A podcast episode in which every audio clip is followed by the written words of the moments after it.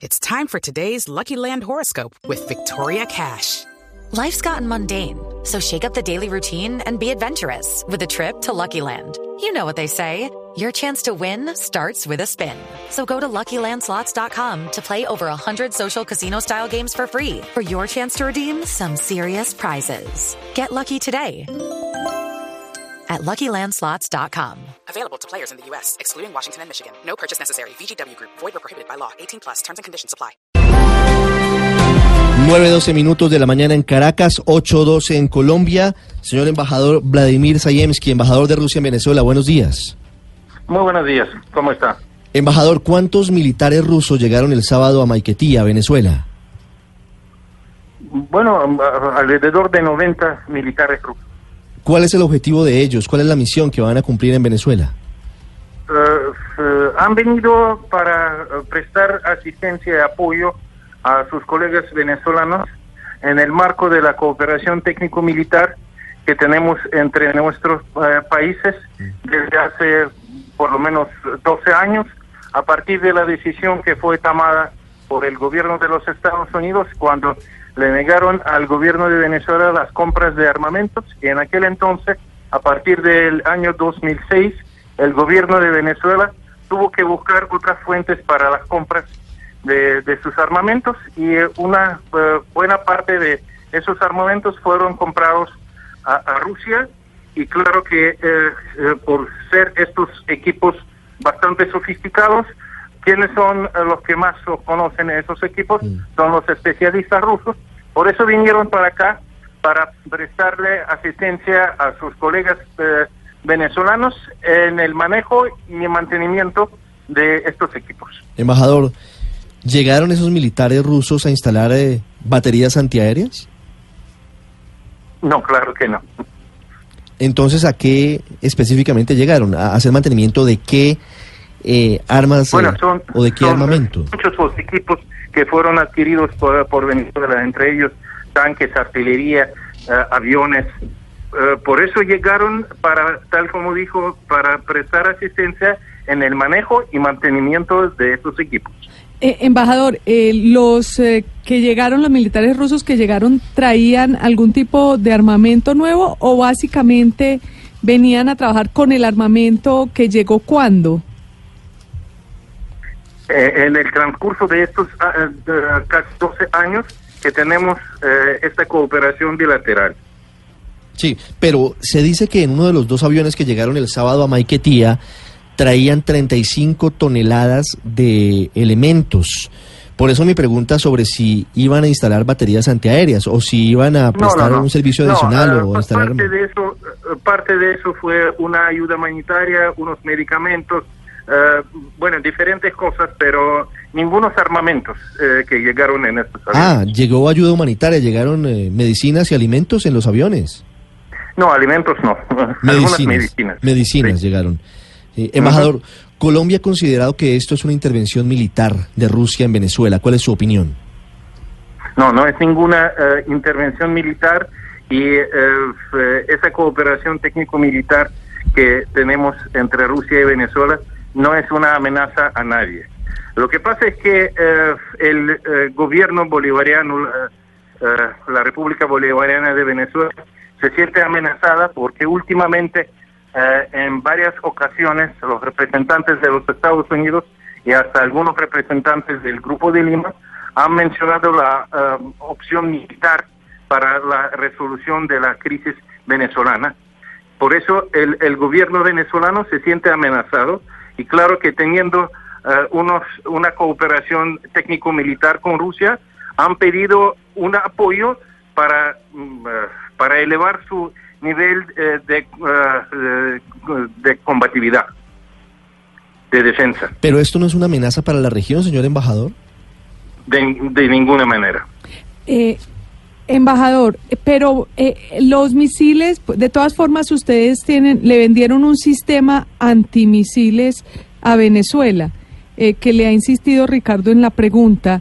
Ese es uno de los equipos que llegan los militares rusos a, mm, poner en, en, orden, a mejorar. Bueno, es que yo aquí no tengo la lista de todo lo que fue comprado por Venezuela en esos 12 años y creo que usted puede imaginar esto. Si ustedes tienen ese tipo de preguntas, yo creo que es mejor dirigirse a los Eh, militares. bueno, entonces le, le hago otra pregunta. ¿Es cada cuánto vienen este tipo de misiones a, a Venezuela desde Rusia? Eh, esta misión tal como llegó, dos aviones, más de 100 militares, ¿en qué otra ocasión había No, no, llegado? no, no más de 100 militares, y no hay que exagerar esto, y no hay que montar un alboroto mediático alrededor de todo esto, porque eh, estos eh, especialistas quieren de vez en cuando, porque, pero en, en esta ocasión eh, el grupo fue más grande que en, en otras ocasiones, eso es todo. Y de vez en cuando, es, es decir, ¿cuál fue la última vez que ellos vinieron a Venezuela? No, lo que pasa es que, por ejemplo, vienen para el mantenimiento de helicópteros, vienen para el mantenimiento de aviones, eh, vienen durante, eh, bueno, durante el año eh, diferentes eh, misiones de este tipo. Sí. No es Embajador, ¿y nada, cómo se eh, está pagando? Extraordinario. Mm. ¿Me ent- entiende lo que yo digo? Digo, no es nada extraordinario. Sí, señor. Paola. Sí, embajador. ¿Y cómo se está pagando toda esa ayuda, todo ese mantenimiento a los aviones, todo ese mantenimiento a los helicópteros? ¿Lo está haciendo Venezuela con el pago mm, de oro? Concretamente, ¿están moviendo esos, esos aviones rusos de regreso a Moscú toneladas de oro del Banco Central de Venezuela? Bueno, me, me da risa esas, todas, esas espe- Pues es que esas son las denuncias, que encontraron 20 toneladas de oro venezolano en, en Moscú. Eh, Disculpe, ¿se repite por favor la pregunta? Claro, es que eso es lo que ha salido a la luz pública. En la prensa se ha dicho que eh, en Moscú encontraron 20 toneladas de oro del Banco Central venezolano. Bueno, eh, yo le puedo decir que últimamente, eh, más o menos durante los últimos dos años, ha- han aparecido, y especialmente a partir del mes de diciembre, una cantidad de, de noticias muy raras sobre eh, Venezuela y sobre las relaciones entre Venezuela. Porque, por ejemplo, la Reuters, eh, no sé de dónde eh, sacó la noticia de que unos 400 eh, mm, eh, hombres de seguridad de, de- han venido para prestar servicio a- al presidente Maduro eh, para eh, garantizarle la seguridad. Son pura- eh, eh, puros inventos. Es, es una mentira. Embajador, le pregunto desde Londres, es conocido por lo menos acá en Europa que el ejército ruso normalmente eh, es, eh, presta servicios, por ejemplo, para la atención de situaciones de emergencia. Quisiera saber si han considerado ustedes prestar ayuda en Venezuela, por ejemplo, si llevan técnicos, si llevan ingenieros con la crisis eléctrica que está atravesando actualmente el país. Nosotros hemos eh, eh, propuesto a la parte venezolana nuestros, eh, bueno, a, a nuestros peritos, a, los especialistas que, que pueden ay- ayudarles a, eh, a evitar las averías, a, hacer eh, el mantenimiento necesario. Y la parte venezolana ahora mismo está trabajando en una lista de lo que eh, quieran obtener de la parte rusa. Embajador, varios analistas consideran que esto es un escalamiento del conflicto en Venezuela, que la presencia de militares rusos en este número que usted nos dice cercano a 100 militares indudablemente va a causar tensiones con Estados Unidos. ¿Eso está dentro de la ecuación, dentro de lo que ustedes prevén? Bueno, y, y, eh, si me permite, yo, a mí me gustaría también eh, preguntarle, ¿y usted cree que las eh, múltiples amenazas de utilizar la fuerza eh, contra Venezuela, la fuerza militar, no eleva la tensión? Y eso se hace eh, ya durante eh, un tiempo bastante largo. Así que yo creo que no somos nosotros quienes eh, hacen mm, escalar esta situación. Estas amenazas se suenan casi diariamente desde Washington y desde algunas capitales del Grupo de Lima. Embajador, si hubiese una intervención armada de Estados Unidos en Venezuela, ¿Rusia apoyaría a Nicolás Maduro y respondería?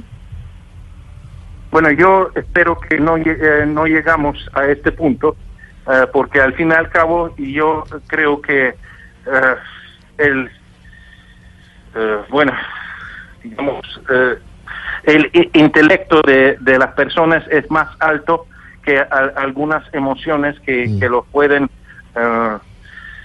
sobreponer. Eh, por eso yo espero que no llegamos um, a- al punto de tener una intervención militar.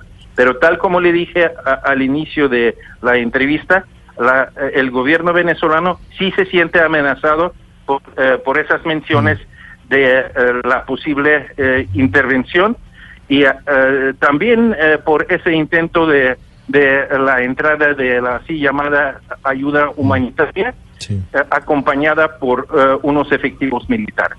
Embajador, ¿usted cree, que, desde Colombia. ¿usted cree que son exagerados quienes comparan este episodio eventualmente con un escalamiento como el que se produjo con la crisis de los misiles en Cuba en los 60? Claro que sí, es una exageración muy grande. Aparentemente esas personas no conocen la historia que lean un poco más sobre eh, aquel eh, lo que eh, estaba pasando en aquel entonces. No haría estas comparaciones, le aseguro. Mm. Embajador, desde el Kremlin seguramente tienen una visión distinta de lo que está pasando en Venezuela, porque están a miles de kilómetros de distancia, aunque siempre están muy informados, por supuesto. Es una cancillería de las más importantes del mundo. Pero ¿Usted, cree que yo estoy haciendo mi trabajo muy mal? No, lo hace muy bien, excelentemente bien. Pero mi pregunta, mi pregunta, mi pregunta va a lo siguiente. Mi, mi, pregunta va, claro, mi pregunta va a lo siguiente. Usted que está en Caracas está viendo la precaria y cada vez más difícil situación que viven los venezolanos. Usted transmite todos los días esto que viven los venezolanos, la falta de agua, la falta de luz, la falta de telefonía, la comida dañándose en las neveras y en Rusia son conscientes de lo que está pasando hoy en Venezuela y de las verdaderas causas de la crisis?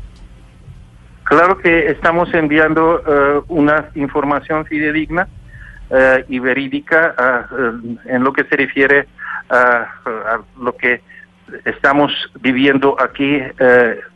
por eso no hay duda que, de que en, Rusia están al tanto de los problemas que está viviendo el país, pero yo le puedo asegurar, y este es el punto de vista de, Rusia, que si uno quiere ah, prestar ah, asistencia, hay que hacerlo de una manera civilizada, no ah, como una provocación poniendo la ayuda humanitaria en el lado colombiano de la frontera y diciéndole a los eh, militares venezolanos que tienen que desobedecer eh, su juramento los órdenes de sus superiores. Uno que quiere asistir puede utilizar, debe primero eh, no utilizar eh, esta ayuda eh, para la politización del para, para, politización del asunto y por el otro lado utilizar los canales mm, del, de los organismos internacionales tal como eh, hicimos nosotros. Cuando le damos la asistencia humanitaria a, la Organización Mundial de Salud y esa Organización Mundial de Salud lo envió a la Organización Panamericana de Salud que lo trajo para acá. Así eh, lo hicieron también otros países. Hay que hacerlo de una manera civilizada.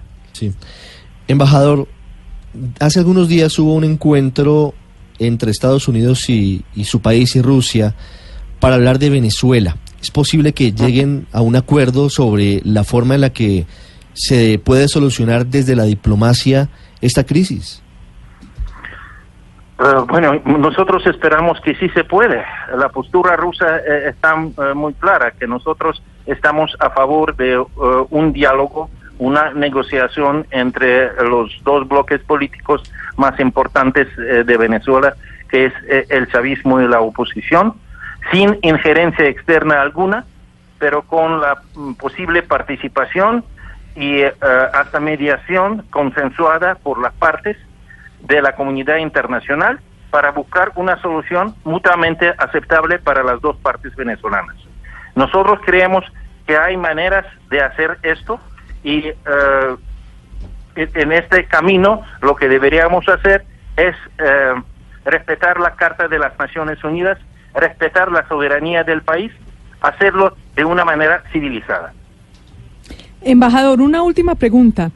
Eh, ¿Tiene Rusia previstas otras misiones de apoyo militar como la que llegó este fin de semana? ¿Cuántas, ¿De cuántas estaríamos hablando y cuándo vendrían? No, yo no tengo eh, esa información eh, por, porque eso no depende tanto de, de Rusia, sino de Venezuela eh, de, eh, de lo que ellos van a sentir desde el punto de vista que eh, sienten ahora, porque tal como le dije al inicio, se sienten amenazados por el posible uso de la fuerza eh, desde el exterior. Es el embajador Vladimir Sayemsky desde Caracas, embajador de Rusia en Venezuela. Embajador, gracias por estos minutos para los oyentes de Blue Radio en Colombia y en el mundo. Gracias. Tengan un buen día. Feliz día. Ya regresamos en Mañana.